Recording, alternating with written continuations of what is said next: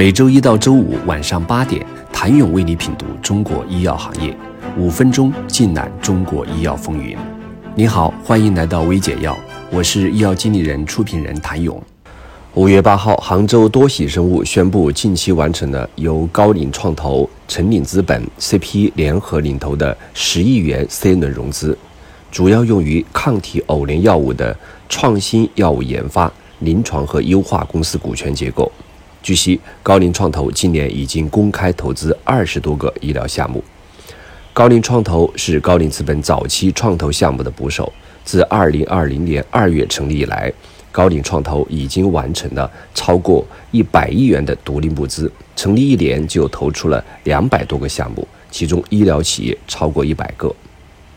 二零二一年至今，高瓴创投已经收获了新通医疗和贝康医疗、兆科眼科三个 IPO。三叶草生物正在冲刺港交所。当然，高瓴一边投资生态企业，然后这些行业内的生态公司再孵化新项目、新公司，大有一生二、二生三、三生万物之势。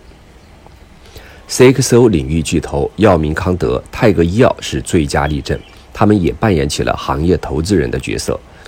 之前。高领头的药明康德、泰格这样生态级的企业，给生物技术公司去做 CRO、CDMO，又变成了所有公司的孵化器。据不完全统计，药明系2015年以来医疗领域的公开投资事件达到22笔。另外，药明康德还通过投资机构通和育成资本，在医疗健康领域投资孵化了近80家公司，其中不少都是药明康德旗下公司的优质客户。泰格医药自2016年起也开始大力布局设立医疗产业基金，主要投资医药大健康、生物医药、细胞治疗、生物芯片等。2020年，泰格医药港交所上市时，其投资收益占三成净利，六成募资用于外延扩张。2020年，泰格医药频频参与基金投资。当年10月20号，泰格医药接连发布了六条参与投资基金的公告，累计出资8.8亿元。二零二零年，一年，泰格医药就已经投资近十家医药公司。以药明康德、泰格医药为代表的，立志于在医疗行业打造生态的玩家，要物色好项目、好企业之外，另一股势力也正在崛起，那就是处于转型期的大药企的 BD 意识觉醒。他们急需具备创新力的公司来为其提供创新血液，加速转型。如恒瑞一连看五千个 BD，石药一连过滤上千个项目。据悉，年初恒瑞首次出现的亿元级别的股权投资，与英尼药业签订战略合作协议，引入英尼药业在研的一类新药，以补充其在血液肿瘤领域的布局。